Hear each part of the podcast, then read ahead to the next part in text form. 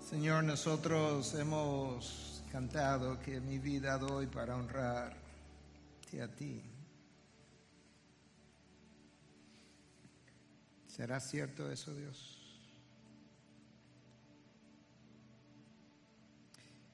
¿Será cierto que nosotros te damos cada día de nuestra vida con la intención expresa y hacemos cada cosa con la intención expresa de honrar la cruz donde tú pagaste por nuestros pecados?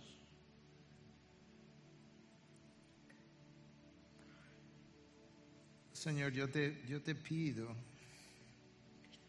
que no nos deje cantar cosas que no podemos vivir. Oh Señor, que tú no, que tú cierres nuestros labios antes de cantarte cosas que, que no sean ciertas. Te pido que tú uses la palabra que ha de ser expuesta para exponer nuestros pensamientos delante de ti, nuestros corazones, nuestras acciones, nuestras vidas. Padre, que tu espíritu escudriñe mi corazón y mire si hay alguna senda de iniquidad en mí. Ayúdanos a caminar en integridad de corazón, Dios. Delante de ti, tú que ves, tú que velas por tus hijos. Tú que diste sangre para limpiarnos. Ayúdanos a honrar tu sangre, oh Señor. En esta mañana, una vez más, nosotros te damos gracias por la oportunidad de poder volver como cuerpo de Cristo de una manera restringida, de una manera limitada, pero gracias Dios, a poder reflexionar por medio de tu palabra y en el Espíritu de Dios acerca de cosas que tú tienes que decir a cada uno de tus hijos.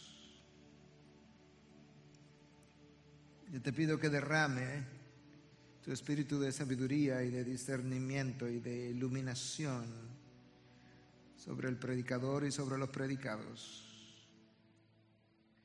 Para que aquel que es digno, el león de la tribu de Judá, aquel sobre quien cantamos que es digno de abrir el, libro y romper los, los siete sellos, sea verdaderamente honrado en palabras a la hora de predicar, en canción a la hora de cantar, en vida a la hora de vivir.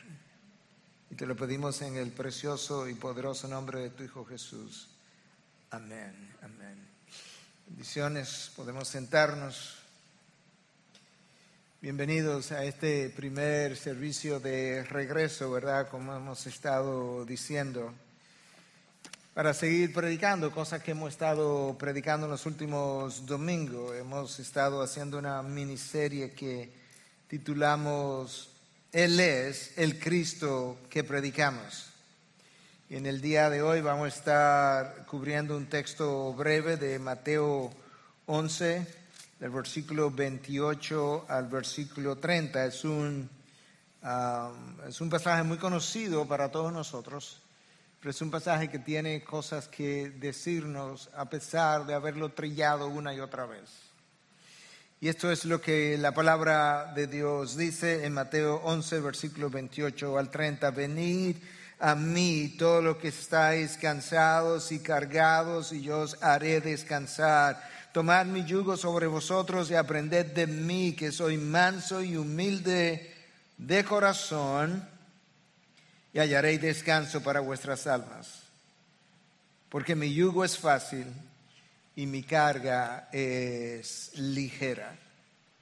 La semana anterior nosotros predicamos un mensaje que titulamos Cristo, el libertador por excelencia, el libertador de la humanidad, una humanidad que vive esclavizada, dijimos, a patrones de pensamientos y patrones de conducta, pensando todo el tiempo que vive en libertad cuando en realidad, de acuerdo a lo que la palabra de Dios revela, no lo está. Hablamos además que lo que esclaviza al hombre es la mentira que él compra y luego que él vive. Por eso dijo Cristo, conoceréis la verdad y la verdad os hará libre. Cristo tenía muy claro que lo que hundió a la creación de Dios eminentemente buena, buena en gran manera, en la corrupción en la que se encuentra hoy en día y que gime fue precisamente una mentira vendida por la serpiente y comprada por la primera pareja. Esa es la razón por la que él dice que él vino a dar testimonio de la verdad y que cuando, conoceré, cuando conozcáis la verdad, la, la verdad os hará libre.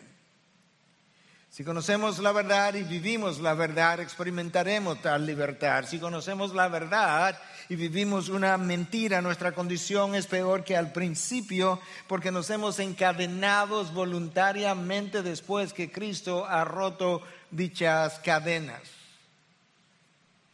Dijimos la semana pasada que detrás de cada pecado tuyo o mío hay una mentira que tú y yo hemos comprado y que tú y yo estamos viviendo. Lamentablemente el hombre se miente a sí mismo, le miente a otros e incluso trata en ocasiones, tratamos de mentirle a Dios. Nosotros complicamos la vida aún más. Porque nosotros no podemos tapar la mentira con la verdad. La verdad descubre la mentira. Nosotros lo que tratamos de hacer es tapar la mentira con otra mentira, lo cual complica toda mi existencia y profundiza mi esclavitud. Cristo sabía eso perfectamente bien, sabía lo que hundió, como decíamos, la creación en esclavitud. No es la verdad de Cristo la que esclaviza, no es la verdad de Cristo la que pesa, es la mentira que compramos y que vivimos. El, hombre vive con un peso sobre sí que él se ha autoimpuesto.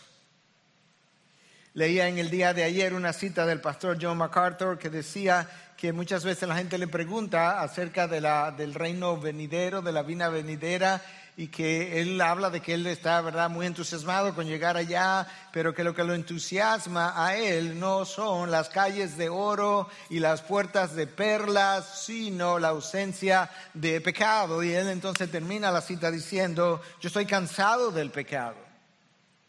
Y yo no creo, conociendo la integridad con la que él ha vivido, que él se estaba refiriendo a su propio pecado. Yo creo que él estaba haciendo alusión a algo que el profeta Habacuc aludió cuando veía a su alrededor y para donde quiera que él veía se encontraba que había pecado a su alrededor y entonces clamaba a Dios. Le dice, Señor, ¿cómo es que tú puedes ver esto que yo estoy viendo, que yo no tolero y parece como si tú no estuvieras haciendo absolutamente nada? Yo creo que se está refiriendo a la condición de pecado en que vive el planeta, incluyendo hijos de Dios. Y cuando el Señor se encarnó y estuvo ministrando en Palestina, Él pudo percatarse con frecuencia de cuán cargada y cansada estaba la gente. Había gente que estaba cansada de enfermedades, como aquella mujer que tuvo 12 años sangrando o aquel hombre que estuvo paralizado, paralítico por 38 años, o aquel otro hombre que estuvo ciego desde el nacimiento y que eventualmente él sanó. Él vio gente cansada por las imposiciones que los fariseos hacían con relación a la ley, imposiciones sobre sus discípulos que con cosas que la ley nunca estableció. Él vio gente cansada, cargada por el pecado, como esta prostituta que se acercó a él y ungió sus pies. E, él vio a gente cansada o cargada con su pasado, como esta mujer samaritana quien él ve, le entrevista y le pregunta, y ella quiere traer a su marido, y él le, dice, él, le pregunta por su marido, y él dice, bueno, Señor, yo no tengo marido, y ella estaba mintiendo y ocultando, porque la realidad era como Cristo le dijo, ciertamente no tienes marido, pero tú has tenido cinco maridos y el que tiene ahora no es tu marido, está viviendo en fornicación. Y sin embargo, Cristo, movido a compasión, logra sanarla y darle salvación. Él vio gente cargada por pérdida de seres queridos, como Marta y María, que estuvieron llorando y Él las vio y le dolió e incluso lloró delante de la tumba de Lázaro. Lo, lo, increíble de ese corazón de nuestro Señor es que en todas y cada una de estas circunstancias Él fue movido a compasión. Es por eso que Él viene y dice en esta ocasión, venid a mí, todo lo que estáis cansados y cargados, y yo os haré descansar tomar mi yugo sobre vosotros y aprender de mí, que soy manso y humilde de corazón. Cristo no los está llamando a aprender una lección, a aprender a recitar ciertos pasajes. No, no, no, tú vienes donde mí, tú me observas, tú observas mi vida, tú caminas conmigo y aprende de mí que soy, ni siquiera que enseño, que soy manso y humilde de corazón. Cuando hagas eso, tú hallaréis descanso para vuestras almas, porque mi yugo es fácil y mi carga es ligera. Para poder desglosar el pasaje de una manera como que se nos quede, yo voy a, dividirlo en seis porciones. Y tú puedes ver en primer lugar que aquí hay una invitación, venid, venid a mí. En segundo lugar, hay una oferta o promesa, yo os haré descansar. En tercer lugar, hay una especie de mandato benevolente, tomar mi yugo. Eso está en el imperativo, pero, pero es como algo benevolente, ¿verdad? Tomar mi yugo por lo que Él está prometiendo. En cuarto lugar, hay una segunda invitación aprender de mí. La primera es a venir a mí, la segunda es aprender de mí, que soy manso y humilde de corazón. En quinto lugar, hay una repetición de la promesa inicial, porque inicialmente Él nos dice, venir a mí todos aquellos que estáis cargados y cansados, yo os haré descansar. La promesa es el descanso y ahora Él dice, si aprendo a ser manso y humilde, hallaré descanso para vuestras almas. Es la misma promesa repetida, subrayada, enfatizada. Y al final hay una explicación del descanso que Él provee cuando dice, porque mi yugo es fácil, el porque es la explicación, y mi carga es ligera. Yo lo que quiero hacer ahora es comenzar, obviamente, por, la, por lo primero, ¿verdad? la primera invitación, venir, venir a mí todo lo que estáis cargados y cansados. Eh, eh, Jesús estuvo consciente de que el ser humano así vive. Él sabe que en este planeta disfuncional todo disfunciona. De hecho, nosotros mismos somos personas disfuncionales en diferentes grados, en diferentes áreas. Ah, con diferentes colores. Y entonces cuando gente disfuncional se relaciona con gente disfuncional, se incrementa la disfuncionalidad. Y esa gente vive cargada a veces con el pasado, a veces con el presente, a veces con el futuro. Ahora mismo hay gente que está cargada pensando que el COVID pudiera terminar con su vida. Gente cristiana que cree en la soberanía de Dios o afirma la soberanía de Dios, la providencia de Dios, está cargada pensando que el COVID-19 reina y que el COVID-19 es, es quien determina si él se queda en este mundo o se va al mundo venidero. Gente cansada de esa manera. Hay otros que están cansados del confinamiento social, del distanciamiento social, de estas mascarillas que tenemos que llevar como estamos haciendo hoy en día. Hay gente cansada de eso. Al mismo tiempo, Jesús está consciente de que lo que cansa al hombre es su lejanía de Dios. Jesús está consciente de que aquellos que están caminando cerca de Él, en sentido general, su vida no está caracterizada por un cansancio o por una carga, sino todo lo opuesto. Cuando Jesús dice venir, hay una revelación, venir porque estáis lejos. Venir a disfrutar, venir a mí a disfrutar de algo que ahora no tienes porque no está en mi cercanía. Ah, cuando Jesús caminó en Palestina, las cosas que ocurrieron ocurrieron en su cercanía. La mujer que tenía 12 años sangrando dice que era parte de la multitud y ella tenía miedo y temblando se abrió paso entre la multitud, lo cual no era típico de una mujer y mucho menos una mujer sangrando que ya de por sí era inmunda y ella se acercó y tocó, ¿verdad? A su, su manto y ella quedó sana. Cuando las cosas pasaron, pasaron en la cercanía de Jesús, no en su lejanía. Jesús dice, venir a mí. Venir implica creer en mí. Eh, eh, eh, venir implica que, que, tú vienes con una actitud de arrepentimiento, de, con un corazón contrito y humillado del pecado que te está cargando y tú vienes ahora sinceramente, genuinamente, porque tú quieres terminar esa práctica y entonces tú confiesas, me pide arrepentimiento y yo logro liberarte de lo que te estaba pesando. Venir implica beber del agua viva. El que bebe de esta agua no tendrá sed jamás. Venir a Cristo implica abandonar tu vida anterior, abandonar este mundo con sus atractivos, con sus ofertas, para abrazar el mundo venidero. Ahora, para yo venir a Cristo, yo tengo que reconocer que estoy cargado, que estoy cansado, que estoy esclavizado, que estoy atrapado en algún patrón de pensamiento o de conducta. Si pienso que estoy viviendo una buena vida o si pienso que estoy disfrutando de los placeres de este mundo, pues su invitación no va a tener un gran atractivo, su invitación no me va a parecer ni siquiera como de mucha calidad o de mucho interés. Y Cristo conociendo la lejanía que el hombre frecuentemente guarda con Dios, nos invita a venir a Él.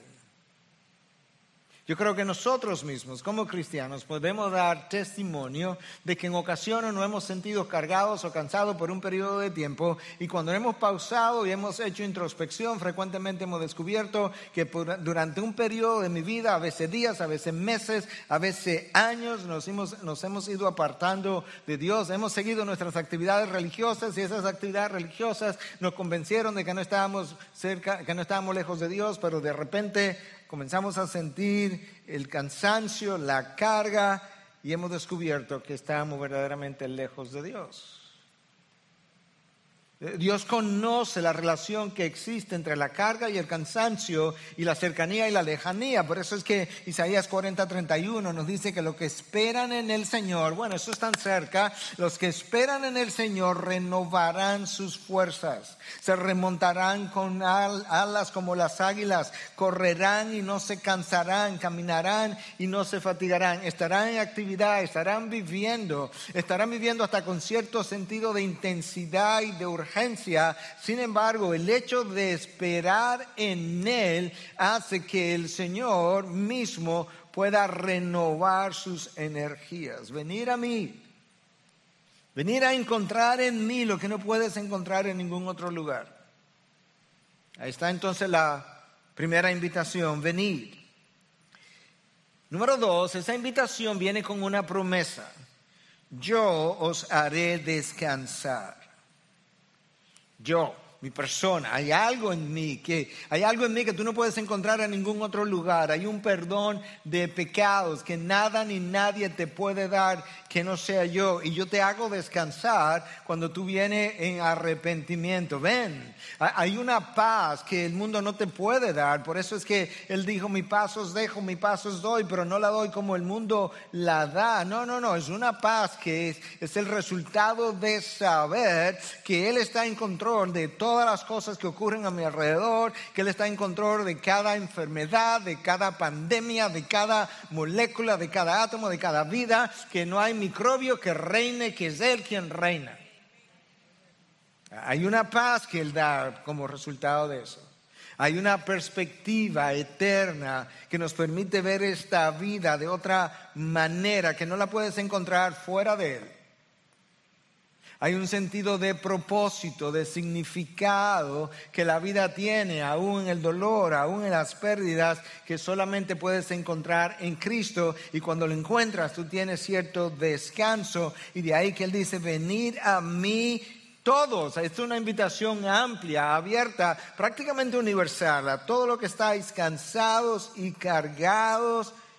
Yo os haré descansar. Él entiende la carga y el cansancio que este mundo produce. Número tres, hay una hay una, un mandato benevolente de parte de Él, tomar mi yugo sobre vosotros. Ah, muchos entienden este yugo como una metáfora, una figura del habla que nos permite comparar una circunstancia con algo quizás de la vida real. En este caso, si piensas en la antigüedad, el yugo frecuentemente hacía alusión a como un pedazo de, como un instrumento, un pedazo de madera que permitía colocar a dos bueyes uno al lado del otro para arar la tierra. Era la práctica, usualmente, quizás lo sigue siendo en algunas regiones, donde lo que ocurría era que había un buey más viejo, más experimentado, más fuerte, ya experto, por así decirlo, en el arado, que era colocado con uno más joven, menos experimentado, no entrenado, y entonces estos dos animales araban juntos de tal forma que el más joven se convertía como en una especie de discípulo del animal más entrenado, y quizás en parte Cristo está diciendo, ven en este tipo de yugo donde tú seas mi discípulo, donde yo pueda caminar contigo, donde tú puedas observar mi vida, donde tú puedas aprender de mí, y sabes que no solamente vas a caminar conmigo, no solamente es que vas a, te va a cargar menos, es que yo voy a tomar toda tu carga. Lo único que tienes que hacer es caminar junto a mí. Esa es la razón por la que Cristo dice que echemos toda nuestra ansiedad, cast out all your anxieties upon me, que tire, cargue, ¿verdad? Toda tu ansiedad sobre su persona. Cristo iría liderando de la misma manera que este buey más experimentado iría liderando también. Quizá Cristo estaba usando esa metáfora también para hacer alusión a estas cargas pesadas de las cuales te voy a leer más tarde, que los fariseos imponían sobre sus discípulos, pero que eran innecesarias y que estaban ah, aplastando la vida de sus discípulos. Tomar su yugo no es otra cosa que una invitación a la sumisión a su voluntad. Tomar su yugo no es otra cosa que entregarle el control de tu vida a Cristo, verdaderamente. La sumisión a la voluntad de Cristo es lo que garantiza el descanso en nuestras vidas, porque nosotros cuando desobedecemos sus mandatos es cuando nos comenzamos a enredar otra vez en los asuntos de este mundo y comenzamos a perder velocidad y comenzamos a perder pasión, porque algo ¿no? ha comenzado a robarnos la pasión que debió haberle, yo debió haberle dado a Dios solamente. Cristo dice, entra en mi yugo, tú vas a experimentar libertad, descanso.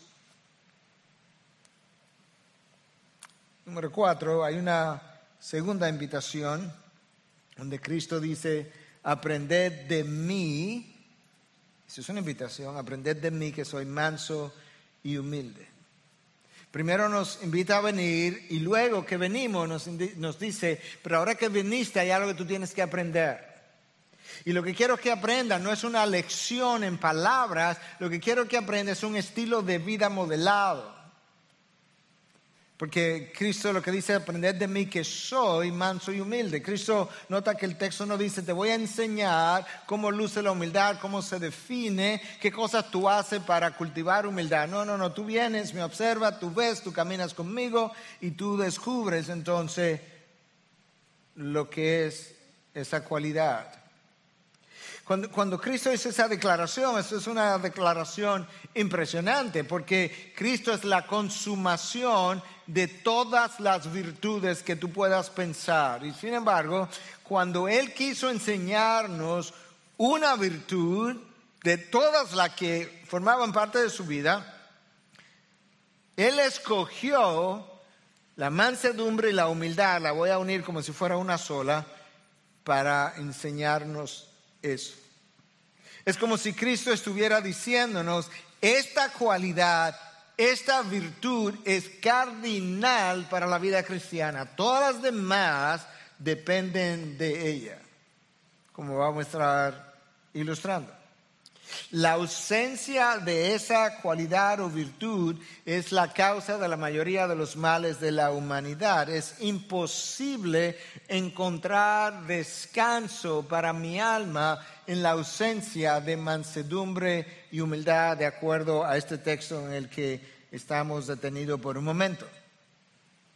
Cristo llamó a sus discípulos a ser mansos y humildes. Eso en el mundo greco-romano en el que ellos vivieron, ah, cuando Cristo vino, quien dominaba era Roma, pero Grecia conquistó a Roma culturalmente y por eso se le llama el mundo greco-romano. La humildad era quizá la última de las virtudes. De hecho, no era una virtud, no era algo para poseer, no era algo para aplaudir, no era algo que nadie deseaba. Ese mundo, esa sociedad ah, creía en lo que era la reputación. Era una sociedad de vergüenza y honor, como la sociedad china hoy en día, la sociedad, la sociedad japonesa eh, en el oriente, son sociedades de vergüenza y honor todavía nosotros tenemos, yo creo que nosotros en Latinoamérica tenemos mucho de eso, de ser una sociedad de vergüenza y honor. Cuando la gente da una excusa o cubre, o cubre una acción y miente y queda bien y, pasa, verá, luce bien, se siente bien,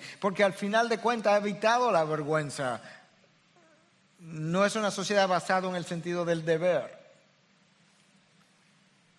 Y lo más importante para aquella sociedad era la reputación, el honor, de tal forma que hablar de humildad a una sociedad donde lo que primaba era el honor y la reputación. De hecho, para Aristóteles, lo más grande era la grandeza, el que tú pudieras saber que tú eras grande. Y Cristo viene y dice, no, el valor de lo grande no está en la grandeza, valga la redundancia, el valor de la grandeza está en la pequeñez, en la humildad. Eso fue totalmente contradictorio. Agustín de Hipona en el siglo IV decía, el famoso teólogo, que habían tres cosas esenciales para entender cosas de Dios o entender a Dios hasta cierto punto. Y decía, la primera es la humildad, la segunda es la humildad y la tercera es la humildad. Claro, porque la humildad o la falta de humildad, que es el orgullo, no es enseñable. No puedo aprender ni siquiera bien o apropiadamente acerca de Dios, porque el orgullo no es enseñable. Es la humildad que aprende con facilidad, que busca, que quiere ser enseñada. La persona no humilde se caracteriza por un sentido de independencia con respecto a Dios, muy diferente a como Cristo vivió todo el tiempo diciendo que Él no enseñaba, que Él no hacía nada que su Padre no le hubiese instruido o enseñado o ordenado. De manera que Cristo modeló lo que es la sumisión a la voluntad de Dios y eso solamente es posible en humildad. Por eso es que la humildad es centrar la vida cristiana. No puedo someterme a la voluntad de Dios en ausencia de humildad. La humildad es la virtud que Cristo quiere que yo aprenda de Él y de nadie más. Y la razón por la que eso es así es porque la ausencia de esa virtud, escucha bien, la ausencia de la humildad convierte todas las demás virtudes en vicios. La ausencia de humildad convierte todas las demás virtudes en vicios. Cuando tengo dones y talentos me creo superior y al creerme superior condeno, señalo, critico, rechazo. Ahí tú tienes dones y talentos dados por Dios convertidos en vicios. Cuando Dios me da el privilegio de ejercer el liderazgo, en vez de servir, yo quiero ser servido cuando la humildad no está. Y en vez de llenar mis responsabilidades, yo lo que hago es que exijo y demando privilegios.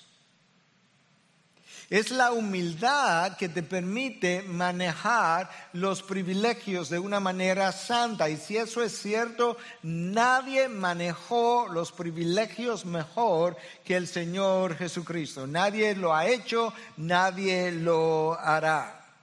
Ningún otro ha manejado privilegios, poder, posición, autoridad, el conocimiento de los demás que él tenía y aún las tentaciones como Cristo lo hizo y aún las tentaciones. Se requiere de humildad para manejar las tentaciones, porque es la humildad que va y reconoce que está siendo tentado, que no lo puede manejar por sí solo, que va donde Dios lo reconoce, lo confiesa, se arrepiente, pide perdón, pide ayuda para que Dios lo pueda sostener y le pueda ayudar, ayudar a vencer dicha tentación.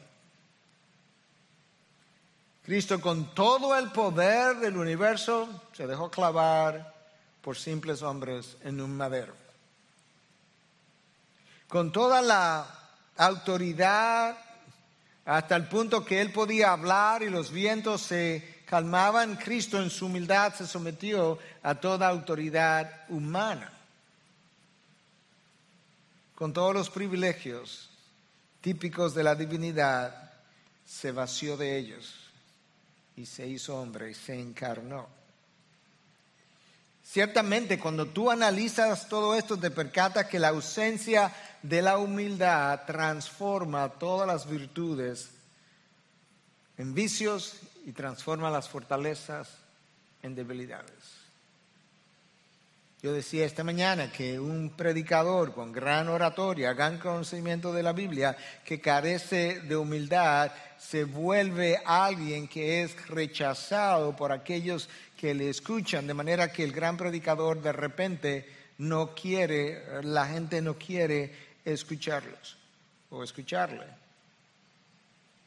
Con todo el conocimiento que Cristo tenía acerca de los hombres, eligió doce hombres sabiendo que uno lo vendería, uno lo negaría, los otros lo abandonarían en su peor momento. Aquellos que estaban más cercanos a él fueron, fueron los que los más capaces de traicionarlos y conociendo eso puso en sus manos aún así una misión, conociendo que para llevarlos donde él quería llevarlos, él tendría que venir, encarnarse, modelar una vida y luego ir a morir para que ellos pudieran tener vida verdadera y vida en abundancia.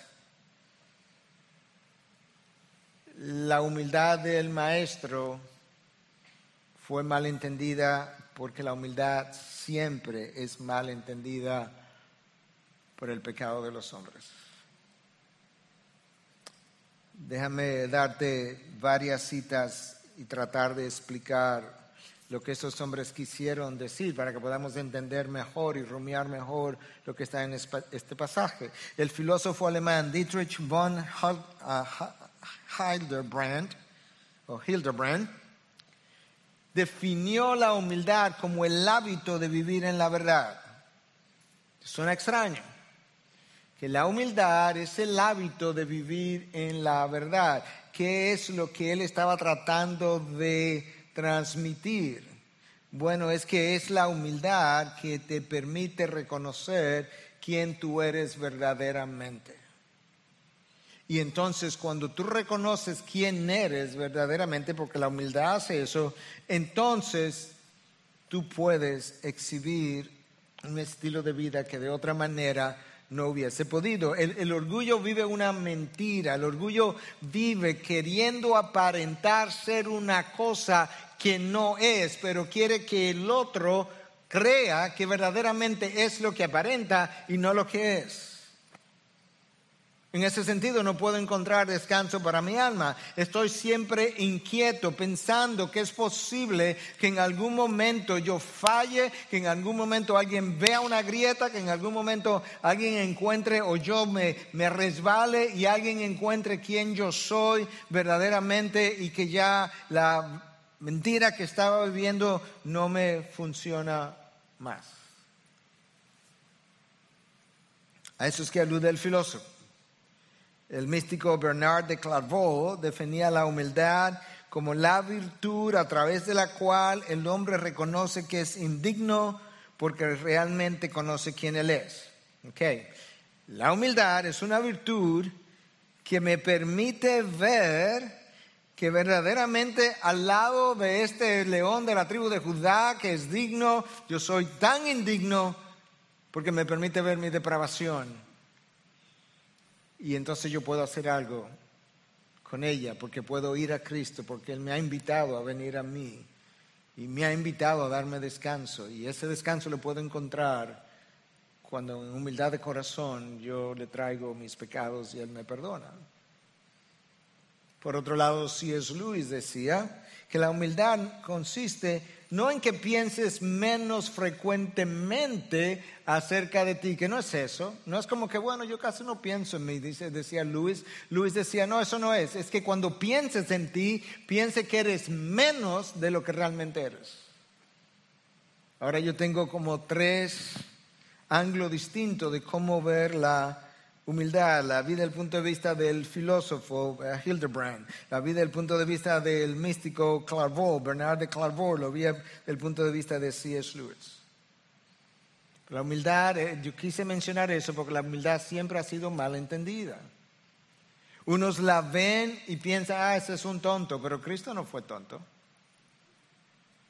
Unos la ven y dicen, ay, que él es muy ingenuo, pero Cristo no fue ingenuo. Otros la ven y dicen, ah, eso es un estúpido. No, pero Cristo no fue estúpido. Cristo modeló lo que es ser manso y humilde de corazón hasta lavar los pies. Y alguien pudo haber estado ahí y conocer el corazón de Judas y hubiese podido concluir, Jesús es un estúpido. Está lavando los pies a quien lo va a vender en unas horas un tonto, es un ingenuo, ni siquiera se ha dado cuenta de la maldad de este hombre. No, el único que sabía la maldad de este hombre era Jesús. Pero conociendo su maldad,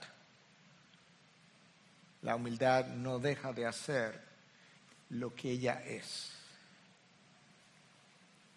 Dijimos que la ausencia de humildad transforma todas las demás virtudes en vicios. Bueno, la persona no humilde exige que lo que están debajo de él hagan cosas que Él no modela, pero no Cristo. Te voy a hablar de eso un poquito más adelante cuando leamos un pasaje también del Evangelio de Mateo. La, ausencia de humildad hace que tú tengas personas debajo a quienes tú le exijas que se comporten de una manera que tú no te comportas. Y Cristo en su mansedumbre no solamente hizo todo eso, sino que también fue tolerante de aquellos que aún todavía no habían encontrado libertad en Él, como la mujer samaritana, como la prostituta que unge sus pies, como el hombre que había sido ciego toda su vida. A, diferencia de los fariseos, que eran críticos, condenadores, duros, crueles. Y Cristo nos recuerda que tenemos que venir a Él y aprender de una forma muy especial lo que es ser manso y humilde. Es de Él que aprendemos, es de Dios que aprendemos eso. Yo decía esta mañana que si hubo alguien en el Antiguo Testamento que aprendió de Dios, que hablaba cara a cara con Dios, como un hombre habla con su amigo, fue Moisés. De esto es lo que el libro de números dice de Moisés en el capítulo 12, versículo 3, que Moisés era un hombre muy humilde más que cualquier otro hombre sobre la faz de la tierra. ¿De quién tú piensas que Moisés aprendió eso? de Dios, del Dios que un día cuando Moisés le dijo, muéstrame tu gloria, lo subió a la montaña, lo colocó en una roca, lo cubrió, pasó frente a él y le dice que él es el Dios que lento para la ira y abundante en misericordia. Así es la humildad. Es lento para airarse, no es provocada fácilmente, pero es rico en misericordia de, de ese Dios. Decía alguien que Moisés no habló por Dios, que Dios habló por él cuando su propio hermana, hermano y su propia hermana Miriam y Aarón fueron y le acusaron y le dijeron, Moisés, ¿qué tú piensas? ¿Que Dios solamente habla a través de ti? No, Dios también habla a través de nosotros. Moisés no habló y dijo, está bien, mañana nos reunimos frente a Dios.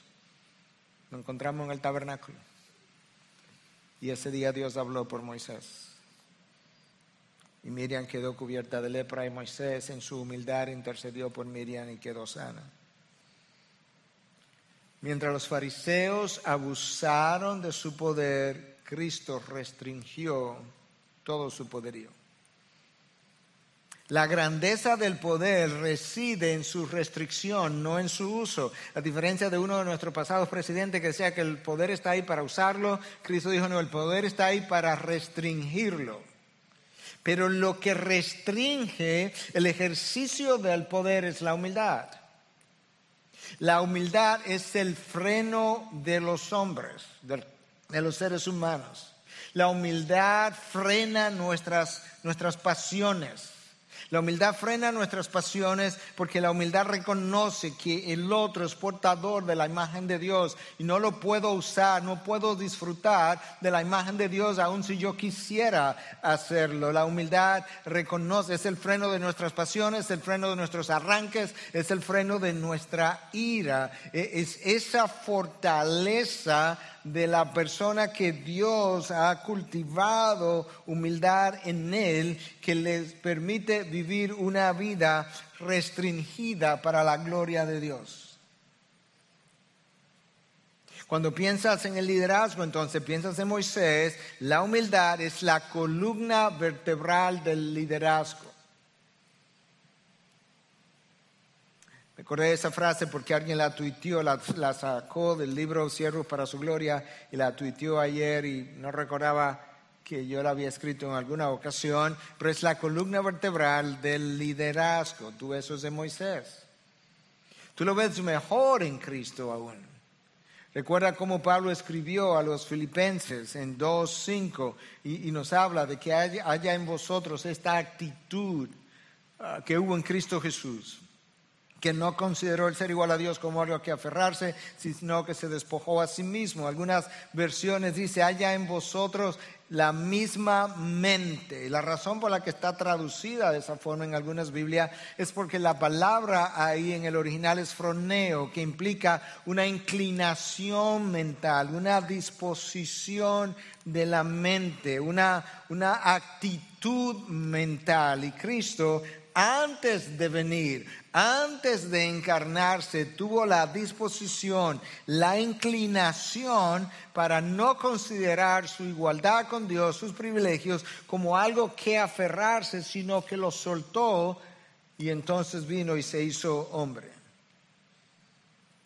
Haya pues en vosotros esta actitud que hubo en Cristo Jesús. Esa, esa frase ahí está escrita, me, da dos minutos para explicarte un tecnicismo que va a sonar complicado, pero es sumamente simple. Esa expresión está en el tiempo presente, está en el modo imperativo y en la voz activa. ¿Qué significa todo eso? Bueno, está en el tiempo presente porque Pablo nos está diciendo que esa actitud que hubo en Cristo Jesús debe ser algo continuo en mi vida, no es algo que yo debo hacer hoy y se me olvida mañana, es algo que debe caracterizar mi vida, por eso es que está en el tiempo presente, es, la, es mi estilo de vida. Eh, tengo un estilo de vida caracterizado por esa disposición a rebajarme si necesito hacerlo para servir a otros. Está en el modo imperativo porque no es una opción que Pablo nos dejó, que Dios nos dejó, es una obligación, que eso es como mi vida debe ser, lo que lo debe caracterizar. Y en tercer lugar, está en la voz activa porque hay algo que yo tengo que hacer activamente para tener esa disposición de espíritu. No es algo que me llega a mí de manera automática, es algo que se aprende y en el aprendizaje algo que luego entonces cala profundidad en mí y me vuelve algo que yo soy. Por eso que Cristo dice, aprended de mí que soy manso y humilde. Bueno, entonces, ¿cómo es que eso me, ayuda a encontrar ah, descanso para mi alma? Bueno, es que cuando tú tomas esas decisiones para tener esa disposición de espíritu, ah, tú decides en contra de los deseos de la carne para complacer a Dios y honrar la imagen de Dios en el otro. Tú decides encontrar eso, tú puedes tenerlo. Nosotros tenemos deseos pasionales fuertes. No, no, me digas que no, le decía al grupo anterior. Esa es la realidad, pero el hecho de tenerlo no me da permiso para ejercitarlo, sino que la actitud de siervo que hubo en Cristo Jesús hace cuando esa humildad se ha desarrollado que yo lo restrinja para honrar a mi Dios. Yo tengo que tomar decisiones en contra de mi comodidad. Yo tengo que tomar decisiones en contra de mi egocentrismo, en contra de la frivolidad de la vida de esta generación, en contra de la actitud rebelde de nuestros corazones. Entonces piensa por un momento, cuando tú decides activamente en contra de la frivolidad de esta generación, de la rebeldía de tu corazón, cuando tú decides en contra de tus deseos pasionales, cuando tú decides en contra de tu egocentrismo, ¿qué tú piensas que encuentras libertad? En Cristo porque tú has evitado una serie de consecuencias y de amarras que sofocan la vida como Dios la concibió. Ahora, cuando tú lees a Filipenses 2, lo impresionante del pasaje es que no es que Dios Padre como que golpeó a Cristo hasta, someterlo, es que Él voluntariamente se vació. E, esto es lo que ha sido llamado la autohumillación de Cristo. Para diferenciarlo de la humillación que Dios impuso sobre Faraón, para diferenciarlo de la humillación que Dios impuso ah, sobre Nabucodonosor o sobre Herodes en Hechos capítulo 12. Cuando tú ves al Dios infinito, y eterno, entrar en una naturaleza humana y volverse temporalmente por un tiempo finito y temporal, ciertamente eso es impresionante. Porque no puedes humillarte más de ahí. Eres infinito y eres eterno. Y decides venir y por un tiempo ser finito y temporal. Ahora nota en el quinto lugar que la promesa de descanso se vuelve a repetir. Primero Cristo dice, venid a mí todo lo que estáis cargados y cansados, yo os haré descansar. Ahora Cristo dice, aprended de mí que soy manso y humilde y hallaréis descanso. Ahí está el descanso otra vez, por segunda vez, para vuestras almas. Bueno, ¿de qué otra manera la humildad promueve el descanso de mi alma? Bueno, es que es la humildad la virtud que me permite arrepentirme. El orgullo no hace eso. El orgullo es un obstáculo para el arrepentimiento. El orgullo no admite sus errores. El orgullo tiene dificultad para pedir perdón. El orgullo tiene dificultad para perdonar. El orgullo no ve sus faltas. El orgullo esconde su pecado para lucir bien y quedar bien. El orgullo miente para cubrir justamente su falta. Todas esas formas impiden el arrepentimiento y mientras yo esté no arrepentido, voy a estar cargado. No sé si te conté la, historia um, de esta, es una historia real de este, de, este niño y su hermanita Sally. Ah, el niño y Sally se fueron al campo de su abuelo y entonces el niño le regalaron un tirapiedras, llamamos nosotros, ah, no sé cómo le llamarán en otras culturas, ¿verdad? Y él estaba practicando y cuando él tira la primera piedra, accidentalmente le da por la cabeza al pato del abuelo y lo mata. Y al día siguiente, el abuelo dice que iba a ir a caminar con su nieto. Y Sally dice, no, abuelo, mi hermanito me dijo que fuera yo. Y el hermanito dice, no, eso no es verdad. Y Sally le dice, acuérdate del pato. El hermanito se calla. El día siguiente, la abuela dice, Sally, ven a ayudarme a lavar los platos. Y uh, Sally dice, no, abuela, fulano, mi hermano, dijo que, que iba a ayudar con los platos hoy. Y él dice, no, abuela, acuérdate del pato. Finalmente, este niño está cansado de su hermana. Y va donde la abuela y le confiesa lo que pasó.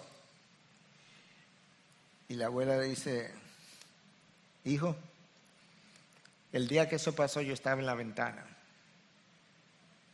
y yo vi lo que hiciste. Y yo no te había dicho nada porque yo solamente estaba esperando a ver cuánto tiempo te iba a permitir que Sally te esclavizara por lo que había pasado. Eso es como el pecado te esclaviza hasta que tú vas y rinde cuentas. Y te pone a cuentas con Dios y a cuentas con tus iguales. Jesús conocía de qué manera la falta de humildad esclaviza al hombre e impide el arrepentimiento. Déjame leerte esto que alguien escribió. Yo decía esta mañana que yo sé que lo compartí en un devocional con el equipo de la oficina.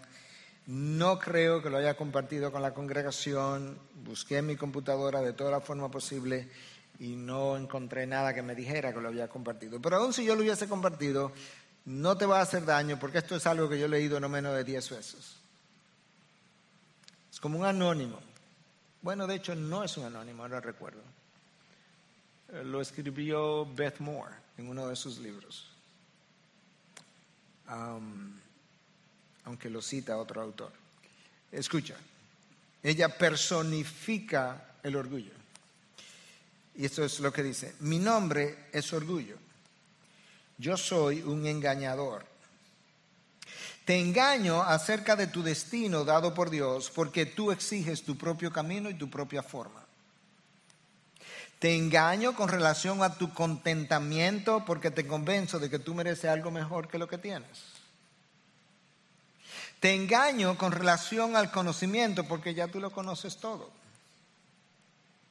Te engaño con relación a tu sanación porque tú estás tan lleno de mí, de orgullo, que no quieres perdonar.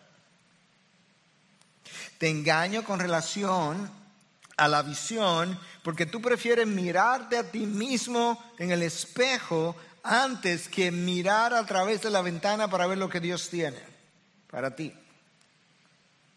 Yo te engaño con relación a lo que es una amistad genuina porque nadie va a conocer quién tú eres verdaderamente y por tanto te mantienes lejos. Te engaño con relación al amor porque el romance real demanda sacrificio. Te engaño con relación a la grandeza en los cielos porque te rehúsa lavar los pies de otros aquí en la tierra. Te engaño con relación a la gloria de Dios porque te he convencido de buscar tu propia gloria. Ahora, escucha este, como dirían, gran finale, porque yo creo que es extraordinario. Mi nombre es orgullo. Yo soy un engañador. Te caigo bien. Porque tú piensas que yo siempre quiero lo mejor para ti. Pero no es cierto. Yo estoy buscando que seas un estúpido. Dios tiene tanto para ti, yo lo admito. Pero no te preocupes, que si te quedas conmigo, nunca lo sabrás. Wow. No te preocupes, yo sé que Dios tiene mucho para ti. Pero si te quedas conmigo de compañero, tú nunca lo vas a ver. La cita termina diciendo que el orgullo te hace creer que busca, que él busca el bien del yo, pero en realidad lleva a la esclavitud y a la destrucción. Por eso que Cristo dice, aprended de mí que soy manso y humilde de corazón. Jesús no solamente me invita a venir a Él, me invita a venir a Él y luego me invita a aprender algo de Él. Jesús reconoce que la falta de humildad es una fuente de conflictos. Personas Mientras más humilde es la persona, menos conflicto genera. Mientras más orgulloso es una persona, más conflicto él crea. Y esta es la, razón, decía este, este autor, que nuestros egos muchas veces superan la razón, nos volvemos irracionales en las discusiones y preferimos perder con voluntad inquebrantable que ganar estando en sumisión. Si yo tengo que someterme a la voluntad del otro, a la opinión del otro, al, al, criterio del otro, al veredicto del otro, no, yo prefiero perder con mi voluntad inquebrantable que ganar si yo tengo que someterme. Eso no me da paz. No encuentro paz para mi alma en esa condición. Necesito mansedumbre y humildad para disfrutar la paz de que Cristo dijo. Finalmente, número 6, hay una explicación para el descanso que Cristo provee. Porque mi yugo es fácil y mi carga ligera. Si piensas nuevamente en la idea del yugo, ¿verdad? De los dos bueyes, Cristo dice, si tú estás aquí conmigo y caminas conmigo, lo único que tienes que obedecerme, no, no, tienes que cargar mucho, no tienes que cargar pesado, tú me sigues, tú copias de mí. A, diferencia del yugo que sí imponían los fariseos y del cual Cristo habló, escucha ahora en Mateo 23, versículo 4, donde él dice que ellos, los fariseos, atan cargas pesadas y difíciles de llevar y las ponen sobre las espaldas de los hombres, pero ellos ni con un dedo quieren moverlas.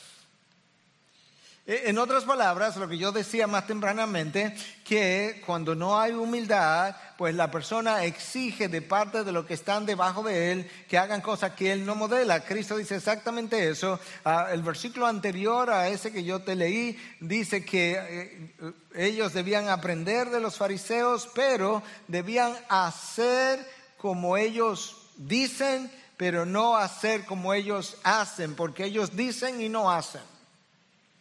Ellos exigen una cosa de ustedes que ellos ni siquiera mueven un dedo para hacer. La, nueva traducción viviente dice que imponen cargas que aplastan a la gente, pero ellos no lo hacen. Y Cristo dice, mi yugo es fácil. Solamente tiene que venir y seguirme, caminar conmigo. Verás cuán ligera es la carga. Verás cuán poco te pesa caminar conmigo porque yo voy a llevar tu carga. La obediencia no es difícil. Pastor, ¿cómo usted me está diciendo que no es difícil? Usted no ha tenido que luchar con obediencia, sí, pero escucha, eso no es porque la obediencia es difícil, es que la carne es débil. Ahora, la facilidad de la obediencia estriba en esto es que frecuentemente yo quiero conquistar la desobediencia por fuerza de voluntad. No funciona. Bueno, por dominio propio. Bueno, funcionaría mejor, pero ¿sabes qué? El problema es que el dominio propio toma tiempo en desarrollarse porque es un fruto del Espíritu. Entonces, entonces no tengo solución. Sí, es más fácil de lo que piensas. Tú amas a Dios y obedeceréis mis mandamientos. Este es el yugo de Cristo.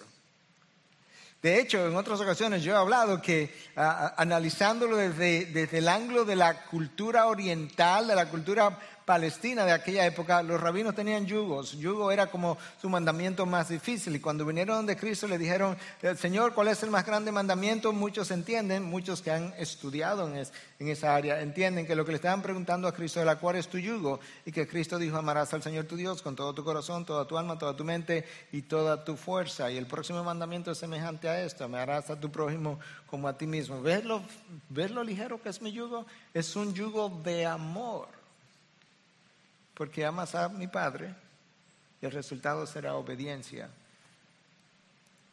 a Dios. Cada vez que tú y yo hemos pecado, recuerda, ojalá esto jamás se te olvide, porque una vez yo lo aprendí, jamás lo olvidé.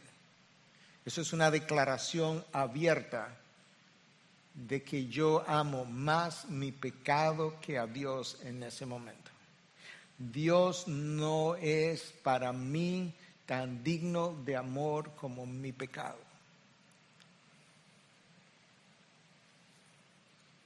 Y mientras más, voy a ponerlo de otra manera, mientras más chiquito es mi pecado, peor es la comparación. Porque si mi pecado es pequeño, y lo prefiero, yo estoy diciendo que a este Dios yo ni siquiera le amo tanto como a este pecadito.